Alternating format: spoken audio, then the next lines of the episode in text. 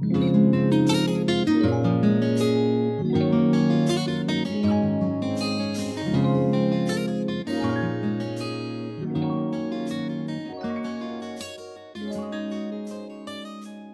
大家好，欢迎来到来都来了，我是主播丸子。Hello，大家好，我是 Nicole。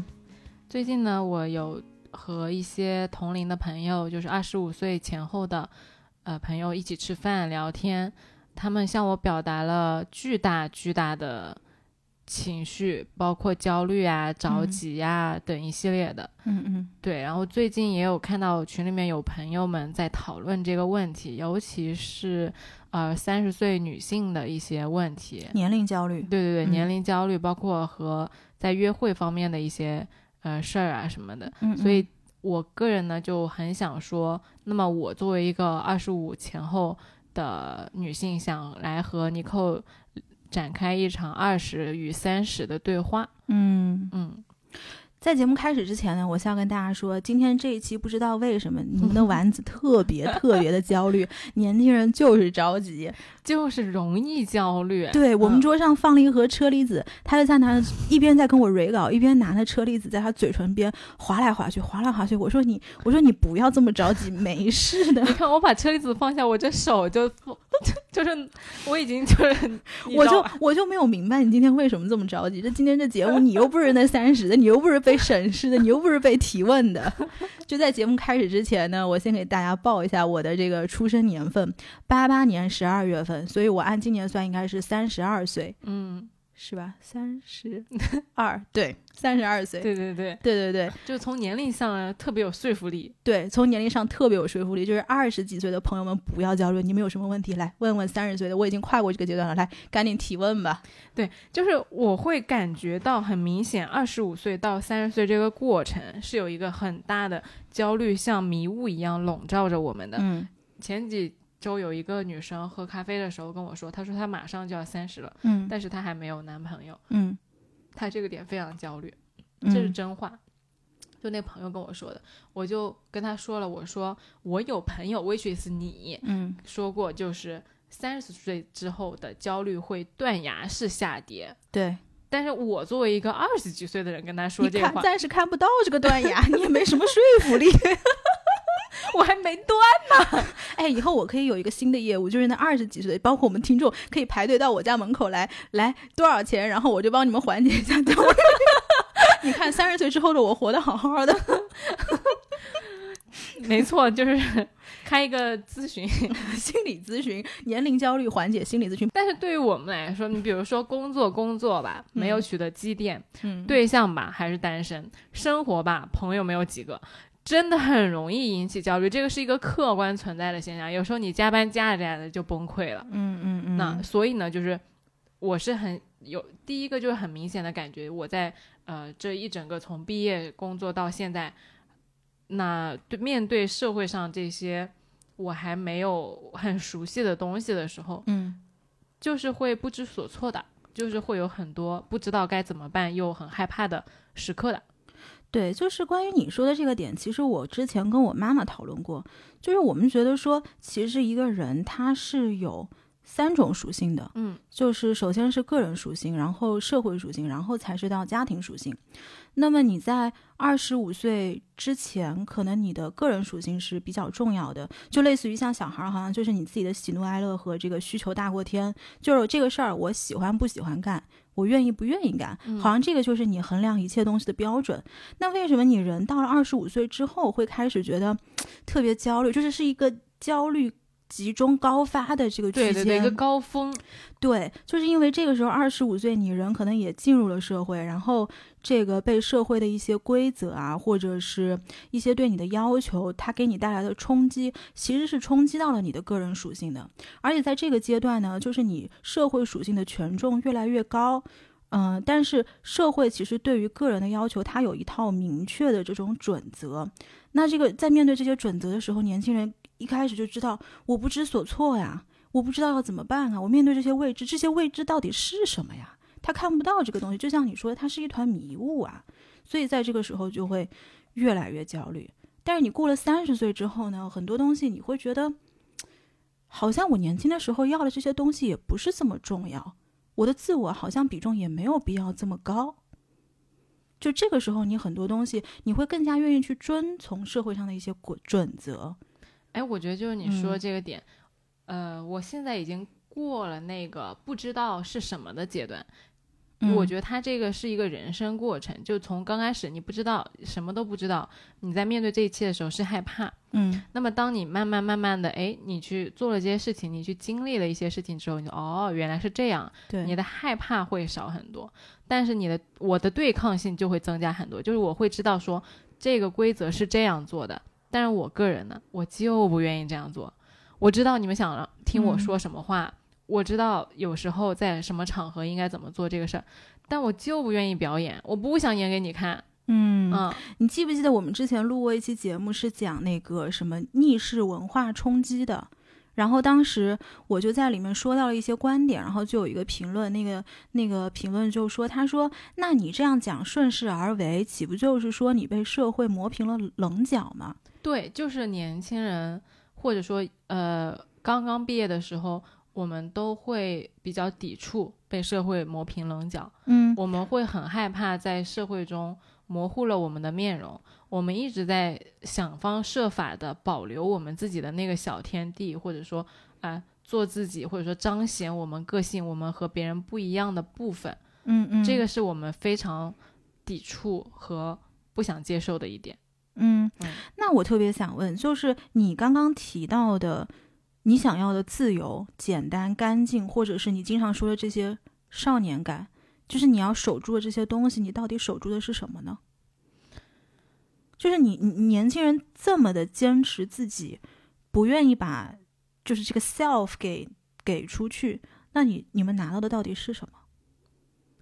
我觉得你这是一个很好的问题，就是我首先可能是本能上，当我去在成长的过程中有一个呃巨大的社会也好，或者说规则也好，一个嗯机器也好，它摆在我面前的时候，我可能本能就是抗拒，因为我不熟悉它，我未知，所以我不愿意去接受那些我也不知道它好不好的东西，我也不知道它背后到底是什么的东西。嗯但是确实，你那个问题问的，嗯，我觉得很多人可能一时半会儿很难回答到，就是嗯我们想要的所谓的不一样的色彩，所谓的坚持自我，到底在坚持什么东西？嗯嗯，以及被社会磨平这个事情真的有这么可怕吗？就是我感觉好像我们在一些场合里面听到这句话，感觉是十恶不赦，好像非常吓人的对，好像被社会磨平，你就宣告社会死亡了就，对，嗯不是这个样子的。嗯我觉得被社会磨平意味着你可以为自己争取更多的东西，因为你熟悉了社会规则，你愿意去遵循这遵循这一套社会逻辑，那么你一定在这种情况下你是有更多的获得的。那么你获得了更多，拿到更多选择，你下一步一定是，呃，你相对来说是自由，这个反而是自由，我觉得啊，就你觉得其实是颠倒的，对不是说你说我要自由，我就有自由的，对，嗯，你自由是要争取来的。就对于我们不是不是生来就是王思聪这种孩子，那没有办法的。就大部分人我们都没有这种条件，就先天就说我只能就张一张嘴说我还我要自由就能自由的。嗯，对，就是就是从你的角度上来说，其实年轻人所谓你要坚持的那个自由到底是什么，是其实是应该去思考一下的。对，这个是我真的一直很好奇的点，因为就是在过去的这些节目中，我也看到很多的评论，就是包括一些相对年纪小的朋友们跟你会提出刚刚一样的问题，嗯，但是我始终没有理解的就是这个背后你们坚持的到底是什么？我也想知道，我也想知道你不是，年轻人吗？我你怎么回事？我也想知道，我一直就是死死的拽住不放的这个自由到底是什么？你问到我了，嗯嗯，是啊，我觉得这个问题可能推导到最后就是人活着是为了什么，就是一个终极的哲学问题。你觉得你活着是为了什么呢？为了自由？对，所以啊，你看，你最后那个东西是自由，那么你前面就是你要有更多的选择，你再往前推一步，就是你要遵循社会规则来获得更多的选择。你怎么遵循社会规则？第一步，你放掉自我。我是这样的逻辑啊，我不知道对不对，大家可以来挑战我，我不知道。哎，那我就想问了，我像我现在这个阶段，你曾经有没有过？就是我就不想按照你们说的这个牌去表演的，嗯嗯我就不想就觉得哪哪都都不太开心的。哎。你有没有发现，在过去我们录的节目当中啊，你在很多节目里面去 cue 到你的工作，你就说好像工作给你带来很多的困扰，然后就根据这些困扰，然后你怎么怎么样，有各种情绪 ups and downs，然后就每天在那过山车上上下下。但你没有发现，我很少很少去讲工作，这个点实在是。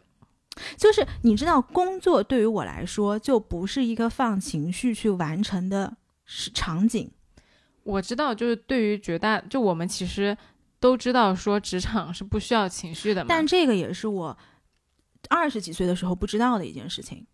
我觉得现在是这样，就是绝大多数专业的职场人呢，我们都知道，在职场上是不能够对着同事或者说合作方发情绪的。嗯，但往往是因为我们在职场上都过于，呃，边界太明显了，就我们会表现的非常的职业，去摒弃掉那些情绪。嗯。但是我们又做不到真的没有，所以呢，在这个过程中，情绪全部都憋在自己心里了，所以就每次都一下班就开始就整个人就凌乱。就是你，就是你不对别人发火，但是你对自己生气。对，就是你把所有的那个刀光剑影全冲着自己来了，就是就你很难受，就是跟别人聊完把这正事儿干完之后啊，然后就啊就开始了。我可以理解，就是二十岁到三十岁，我觉得有一个最大的转变是在工作上，以前是走心的，就是你一开始说到那个本能那个词，嗯，就是本能驱使我是什么样的，我就是什么样的。对。但是你过了三十岁之后，你是走脑的。当你做了一件很不愿意做的事情，或者是你面对一些很很难去处理的一些困境的时候，你的衡量不是说我愿不愿意，而是这个事情我的付出跟收获是不是成比例的，就是你衡量它的标准非常的功利。这个是二十到三十之后的一个转变。对你刚刚提到一个点，就是我愿不愿意，我开不开心，嗯，其实，在工作当中真不重要，对，真不重要。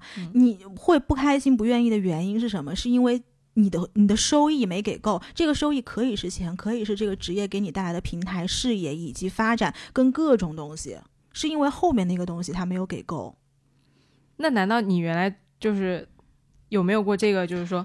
有 靠本能过日子的是吗？对对对对，就走心的这个阶段，那当然有。大家年轻的时候谁不走心？你就说，哎，我跟大家说这个事情就很搞笑了。尼寇坐在这跟你们说，你们不要走心，你们走脑，你们冷静，你们 love and peace，工作上不要放心。殊不知。接下来这个故事可精彩了，就你知道吧？就我虽然是老觉得工作给我带来困扰，就工作啊，就一团乱麻啊什么的，但我也从来没有敢做过你寇做过的那件事。嗯嗯，就是我觉得我在职场比较年轻的时候，很幸运的一件事是，我的同事在那个时候是相对来说比较包容，以及嗯比较比较尊重个人的，因为大家都知道我第一份工作其实是在国外。大家不知道，我们有很多新听众。我第一份工作是在国外，然后那个时候就是我做过大概半年的咨询吧。但是那个时候咨询呢，其实是一个借调，就类似于是我自己的部门在。呃，咨询他们部，咨询这个分部工作很忙的时候，就把我们现在这些人给借调过去了。但是我们借调出去之前呢，是跟当时的合伙人有一个口头上的约定。这个项目当时我合伙人找到我的时候，他跟我说的方式是这样的：因为那个咨询是类似于 risk advisory，就是风险的咨询嘛。然后有我在当时在美国边境有一部分是呃。有一部分客户是被放在了这个反洗钱的 database 里面，然后就引起了 FBI 的这个注意。然后他们呢是美国某一家大银行的这个客户，然后这个大银行呢就叫几家咨询公司去帮助 FBI 来做一些这种呃财务上的排查。大概可以，这个可能讲起来稍微有一点 too much 啊，反正就是一个这样的，听上去有点意思，实际上很没意思的项目。然后呢，呃，我合伙人就跟我说，他说你去两个月就行了。然后我说好，没问题，因为当时好奇啊，年轻人好奇心不知道这是怎么样的，然后我就去了。结果去了之后，我会发现这就是一个坑。什么 FBI？我就见了 FBI 两天。他就是一开始来给我们培训的时候，是 FBI 的几个那种 agent。但是我估计其实也是他们机构的小朋友，肯定不是搞比较高端的人。然后呢，就把我们带到了美国一个比较偏僻的州。然后因为这个项目它是一个相对来说呃 confidential，就是呃信息保密等级比较高的一个项目，所以就把我们放在了一个大的类似于仓库一样的地方里面，然后这个仓库里面呢也没有窗，就是很多很多的电脑在那个地方，然后每天帮他们去排查这些客户的这个呃反洗钱上的一些东西。一开始我还觉得还挺有意思的，因为说实在的，那个 database 里面的确很多很让人好奇的信息。然后等到做了第一周、第二周之后，我发现好累呀。为什么呢？是因为你每周都要从那个很偏僻的州飞回。我当时在波士顿，我要飞回波士顿，这个单程飞一趟就是三个小时。我基本上每一周到家都是周六的凌晨，因为周五就是机场会有 delay 啊什么东西的。然后周六到了凌晨，然后周日。中午又从波士顿离开，往那个地方去飞，飞到了我们还不像，因为国内可能像这种滴滴什么比较发达嘛，就是你飞过去了之后，我还得自己去机场租车，然后把那个租的车开到那个就是那个仓库里面。我听着都累。这个项目其实非常非常累，而且他每天的工作时长非常长。就像我说的，因为里面没有窗，所以又是一个相对压抑的环境，压抑，非常难受。所以呢，当时两个月结束之后，本来我就觉得应该可以回来了嘛，然后我就去跟 partner 说，我说，哎，现在差不多了，我应该可以回到波士顿做我自己的事情了。然后结果呢，partner 他就说，他说因为呃，这个就是我们帮着排查这个银行，他又有更多的客户需要进入到我们的这个系统当中，他说可能需要我们这一批被调出去的同事再去做两个月左右。这是他，然后我当时就说那。怎么办呢？就是你 partner 说了，你职场新人，你不可能说我跟 partner 说我不做吧？就当下第一个反应肯定不是这样的。然后呢，这两个月又是到了 Florida，大家知道 Florida 就很远，就相当于我要从海南飞到东北这个这个距离。你想，我每周我从海南飞东北，我得我得累死我吗？不是。然后我第一次跟 partner 谈，我就说这个事儿我有点受不了了，太累了，而且这不是我的本职工作。嗯，然后他就是说，他第一次还安抚我嘛，就用是用了很多安抚的话。然后结果等到再过了两周，有一次我在飞机上，我就酝酿了很多很多的话。我上飞机之前，我给他发一个短信，我就说，我说我今天我那个 partner 叫 Pete，他说，我说 Pete，今天 I have to talk to you，今天我一定要跟你谈这个事情。然后我就说这个工作我不能再做下去了，然后就说了一大一大一堆。我说你今天晚上等我电话，我都不是说我能不能打个电话给你，我说你今天晚上等我电话。嗯，然后结果那天好死不死，Florida 的飞机 delay 了。然后我当时到波士顿的时候，我离开呃出机场已经是凌晨一点半了。OK，对。然后我当时我不顾三七二十一啊，我直接打电话给我。我去，凌晨把老板叫醒，你有种。对，我就说。我就说，现在我告诉你一二三四，我为什么不能做这个工作？首先，他跟你一开始给我的承诺，项目本身是不一样的。第二个呢，就是你项目的时长也是不一样的。第三个，我在波士顿本身是有项目的，现在这个项目你被人家抽走了，这个对我来说是不公平的。嗯。然后到那一次，我就直接就崩溃了。我问他说：“你一直把我摁在那边做这个项目，是不是因为我是中国人？”唉，当最后那句话问出来的时候，我就知道，嗯。就是有点 lose control 了，就是我在那个瞬间，我知道是情绪崩溃了。但是你看，这个就是二十几岁的人干的事儿。如果这个事情你让我现在三十几岁来干，就是如果现在这个阶段我碰到这个事情，我会跟他说一二三，还是那三个理由。但是最后一个，因为我做了一二三这个事情，所以我需要的四四是我要跟你谈的东西，就是你需要给我的东西。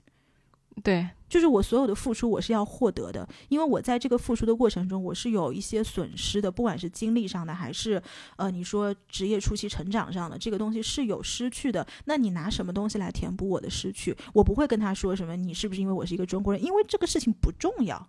大家都知道中国人在美国的职场是什么样的，这个事情真的不重要。你拿这个东西去要挟他，只不过是一个要挟的武器。的确，这个话我说出来之后，下一个礼拜我就回波士顿了，因为在那个时候，我 partner 知道我已经崩溃了呀。嗯，对，我觉得听前面那段啊，就是因为大家都知道说中国人在国外的职场上是有一定的困境困境的，那么你。其实这一句话是盘旋在每一个在国外工作的人的心里的。可能从留学生阶段，你就已经在很多场合，你觉得是不是自己是一个 minority，是不是自己在这个情况下因为自己的身份而被忽略？我觉得这个问题，不管我们去承认它也好，去彰显它也好，去淡化它也好，这个是每一个留学生从留学生到工作阶段，以及到后面留下来的华人，你多多少少都会在心中盘旋过的问题。对，所以。其实很多人是他会放在心里面，就不到因为大家都知道嘛，但是其实这个话说出来有点敏感，对，所以一般都不会说。所以你一旦说出那个话来，他嗯一定就是非常的情绪化，并且失控的状态下，才会给老板说出那样一句话的。是的，是的，嗯是的。而且，嗯，哎，你竟然是晚上一点钟打电话过去的，哎，那你打电话过去的时候他睡了吗？他没睡，然后我就我第一句话问他，这就是我觉得我 partner 情商非常高的地方。嗯，我就说 P，我说不好意思，因为我飞机 delay 了。我说我还说了一句，我说 Well，你不知道的是他经常 delay，意思就是这不是你看你等我到一点半了吧？其实我每周都是一点半。嗯，然后他就说，他说我没有睡，他说 I'm waiting for your call。哦，那句话其实是因为我当时打电话过去的语气已经已经是失控了。嗯，就其实就是箭在弦上，不得不发。我就是今天要跟你搞这个事儿。对，嗯然后所以他就说 I'm waiting for your call。这个老板真的很聪明。我的我的 partner 是在我职场上，我觉得我职场上如果有很幸运的地方，就是我在刚刚进入职场的时候遇到了一一个团队，就整个团队是从老板到经理到我的 senior 到所有的人都是很智慧的人。哎，那你觉得领导有这个嗯怎么说呢？当下属有情绪和失控的时候，领导是有这个义务去安抚他的吗？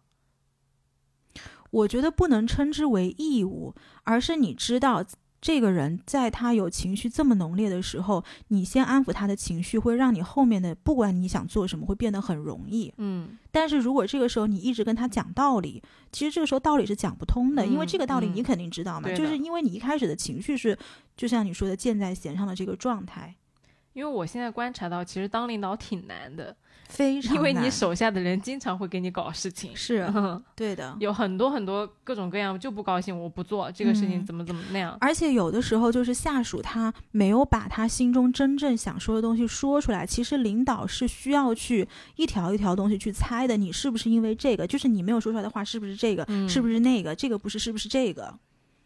其实当领导真的很难。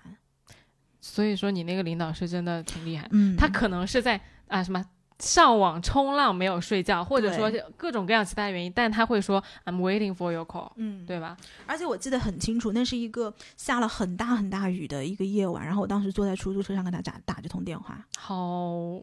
哇，嗯这个这个这个画面拍出来就是个电影的高潮，就到最后整个那个情绪一段一步一步的升级累积，然后到最后把三个三个理由说完，最后一句就是嗯，你是不是因为我是一个中国人？来对，所以就是回答你那个问题，我觉得我在年轻的时候肯定也是这种比较冲的一个状态，也不是说一上来我就是这种这种老狗一样的状态。被生活摁在地上摩擦教做但是人，嗯，对，但是我觉得挺以好的，至于自己学会了节奏。但是我觉得挺好的，就是我是很感激这个东西，我不会觉得很遗憾或者是很后悔。嗯，就是包括我经常跟丸子讲嘛，就是我很感激我后面国内的这份工作教给我顺势而为这个道理，就是当你顺势的时候，很多东西变得 so fucking easy。嗯，自己动。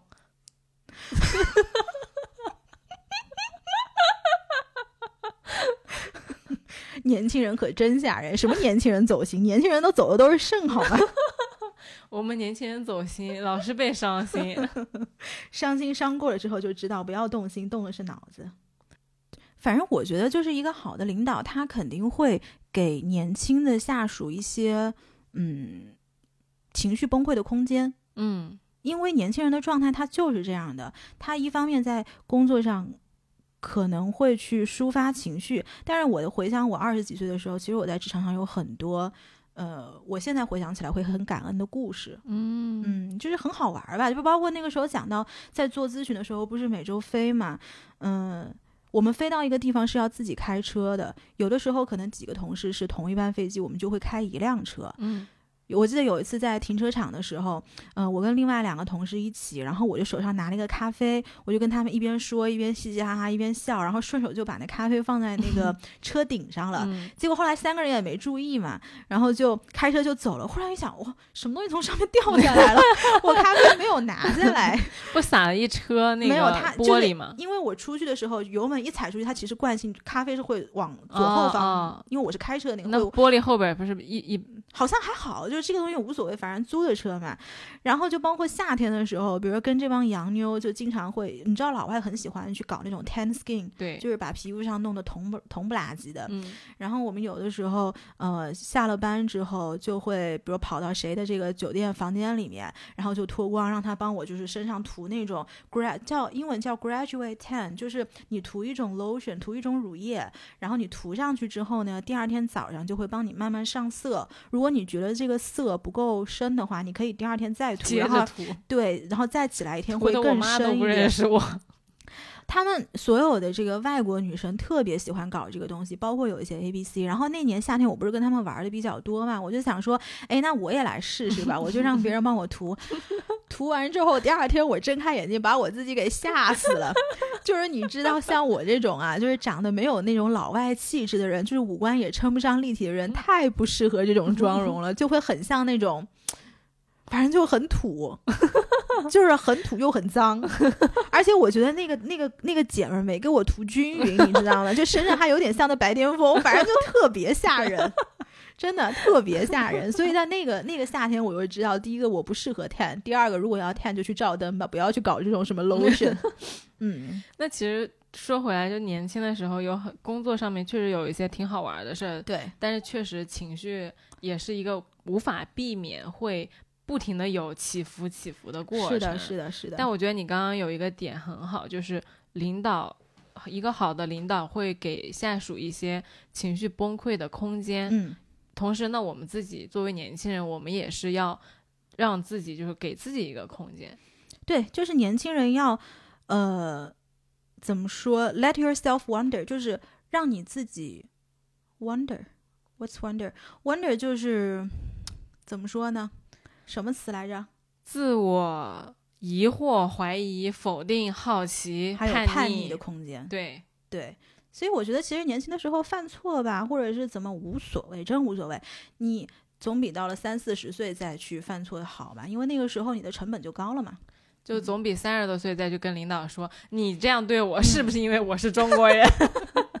那这就很你这样对我是不是？因为我不是上海的？对呀、你是不是歧视外地人？你是不是因为我是女的，我还没结婚呢，我还没有男朋友呢，你一定是歧视我？我就遭到了老领导的职场歧视，我未婚未育，不给我升职。哎呦，年轻人不要这么聒噪，没事的，it's okay。你看，我刚刚讲的这个故事，其实还有一个很好的点，就是我能回想起我年轻的时候很多很多很新鲜的、很新鲜的一些经历。嗯但是我会发现，我到了三十岁之后，这些经历越来越少了。就包括我过去的节目中很多讲到的有意思的故事，都是在我二十五岁到三十岁这个阶段里面的。嗯所以就是包括有的时候我看看你啊，为什么我会很羡慕像你们这个阶段年龄的朋友，是因为你们对这个世界还有很大的好奇心。我觉得好奇心是随着你年龄变大会逐渐削弱的一个东西。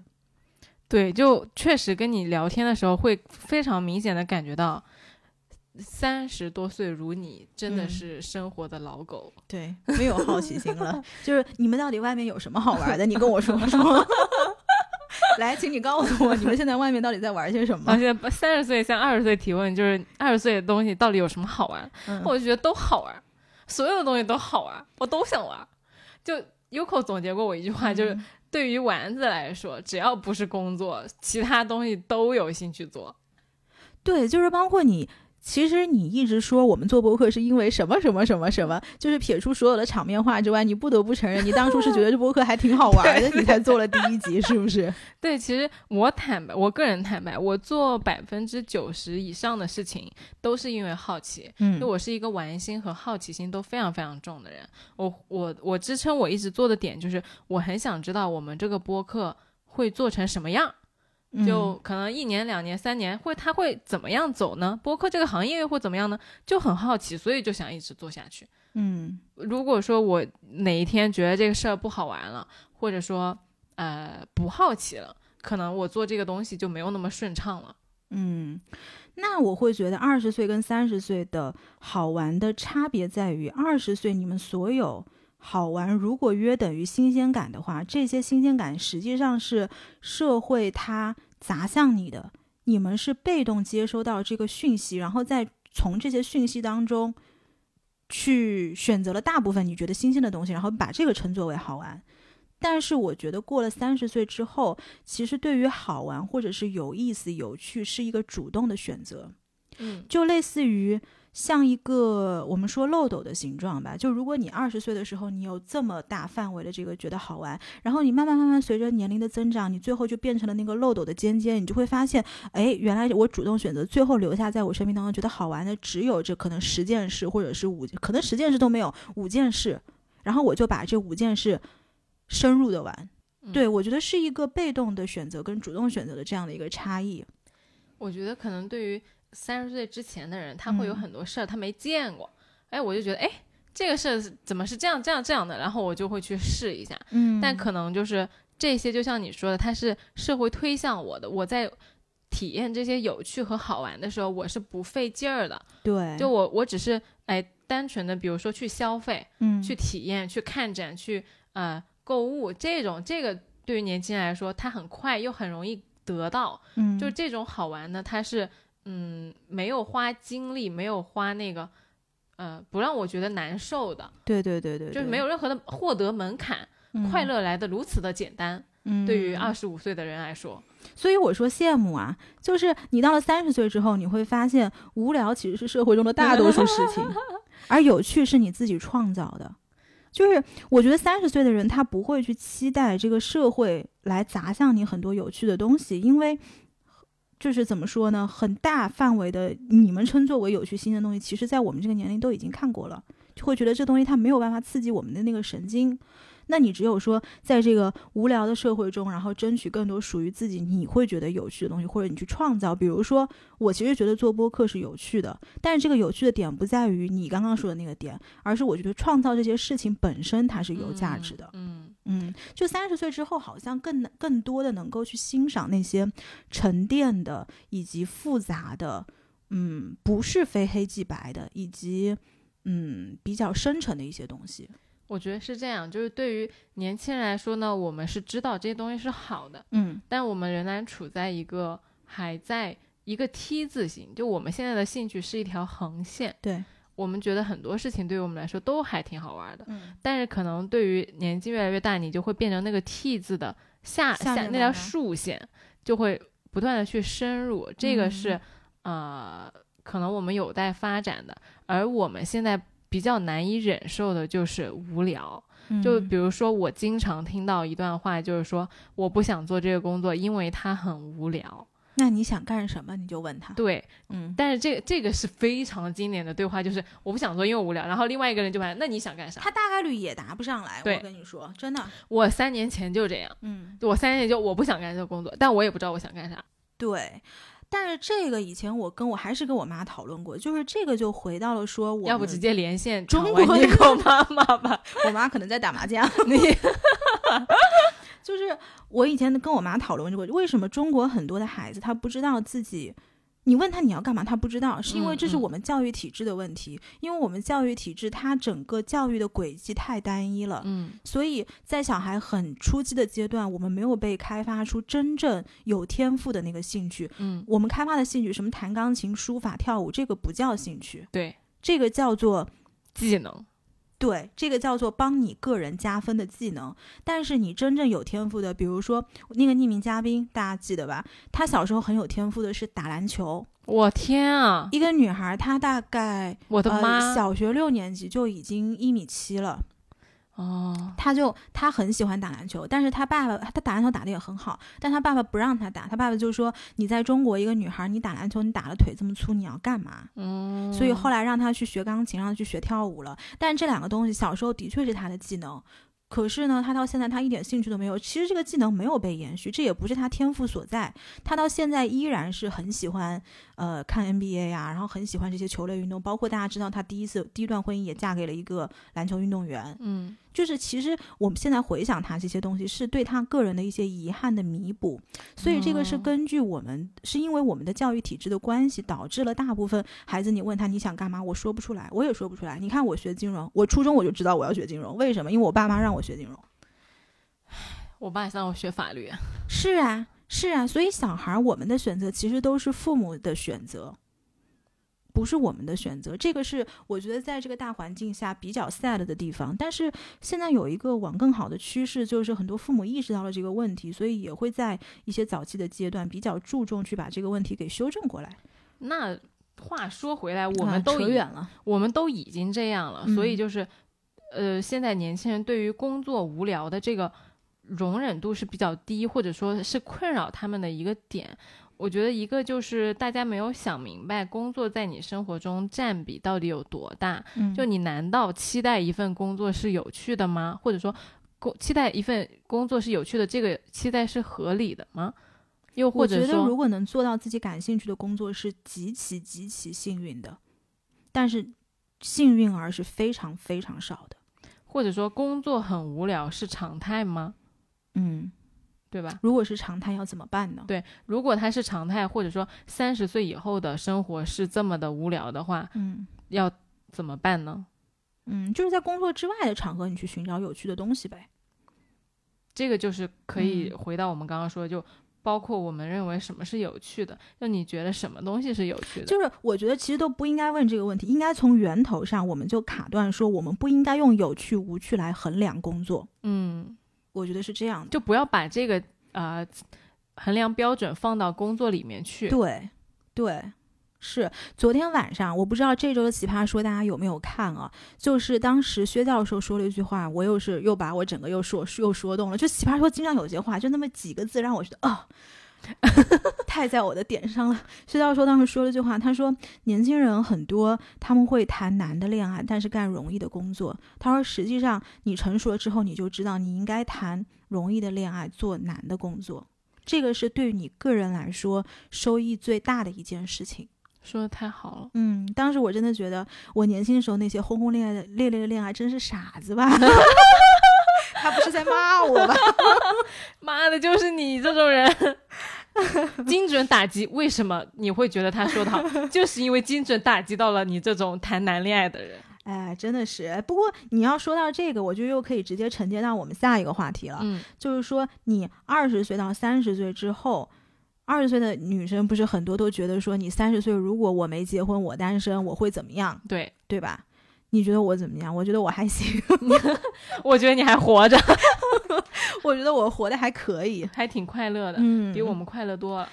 嗯，就是三十岁的确啦，就对于这个事情会看得比较清晰，而且相对的来说，呃，会更加的现实主义一些，嗯就不会那么那么理想化了。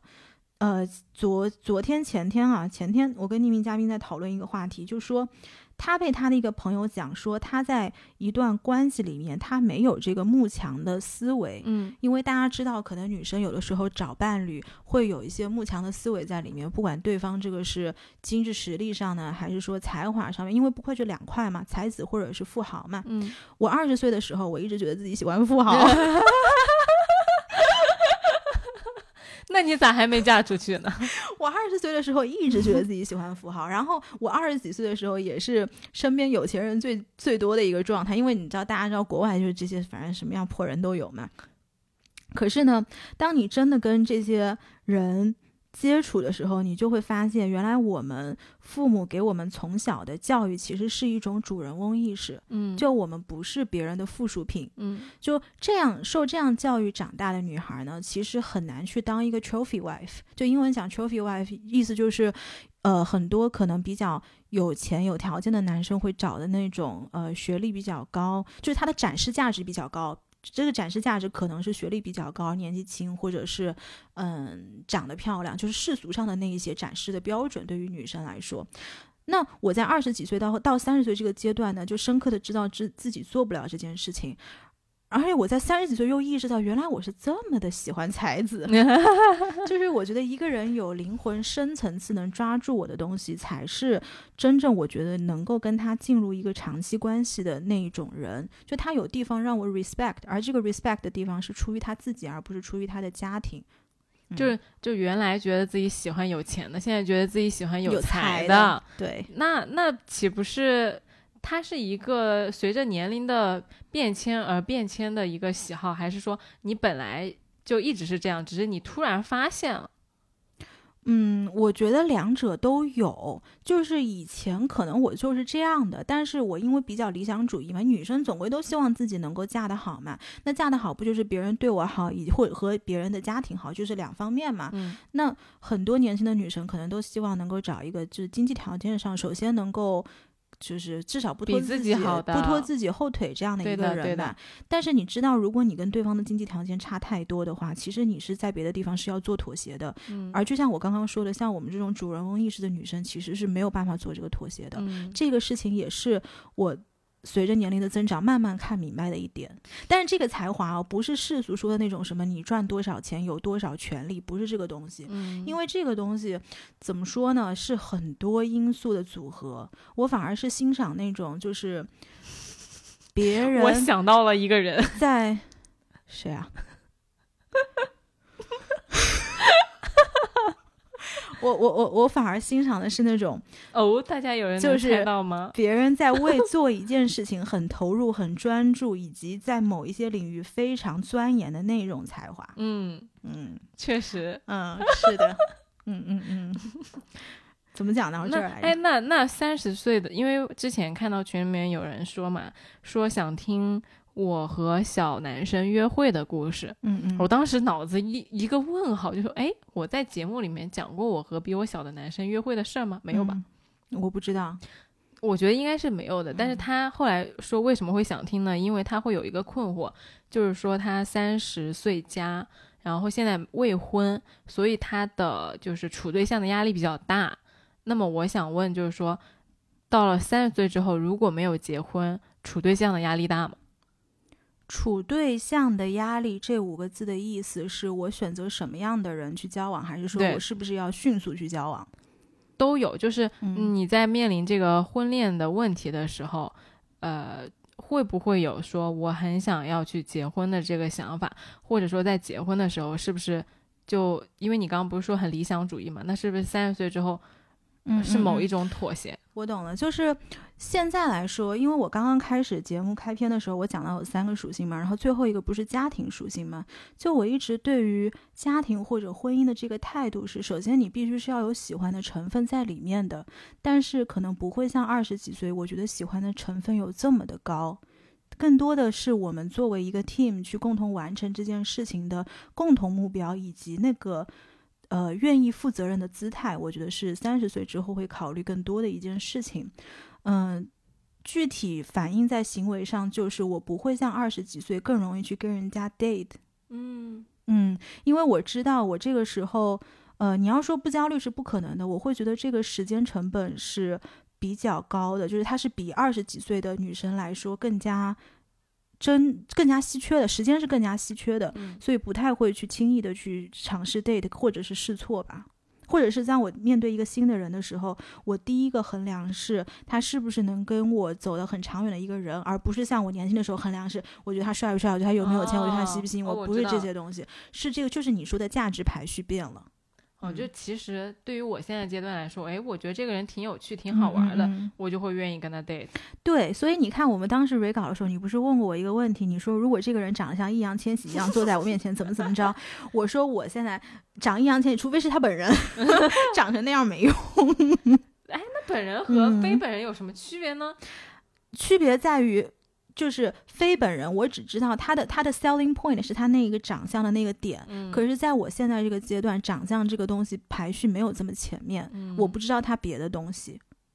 你明白我的意思吗？原来如此。对，那长得嗯像陈伟霆的人，我还是愿意跟他出去 date 一下的。朋友们，如果你们有长得像陈伟霆的，请你们马上联系丸子的小号，后面的东西我帮你安排好，好吗？你还有什么问题吗？二十岁的小姐姐。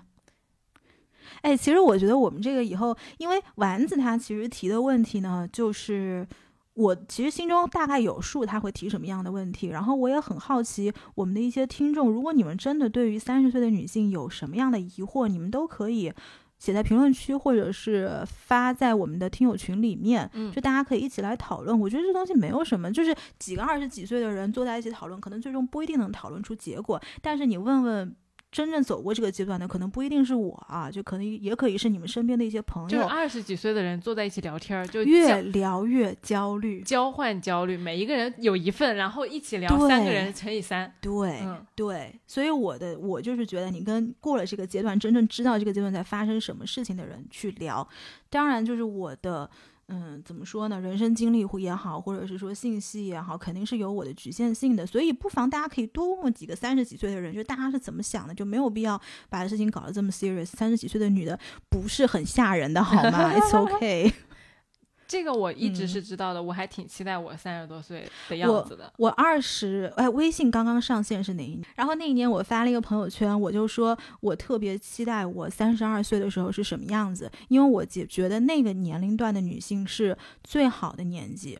这个东西不是说出来鼓励大家，觉得告诉你三十二岁 is OK，就是因为我觉得 aging is a lot of things besides getting old，就是你除了年龄变大之外。呃，aging 这个事情是，其实是带来给你带来很多安全感的，只不过他拿走的那个安全感，可能是你女性作为呃一个社会的物种，它有的这个展示价值这一部分，所谓的青春，可能这一部分的价值稍微来说是降低了一些，但是你用其他东西来填补这一块安全感，其实我觉得是没有问题的。嗯嗯，就从我个人的角度上来说，我是真的没有在害怕变老吧，嗯，就这么说。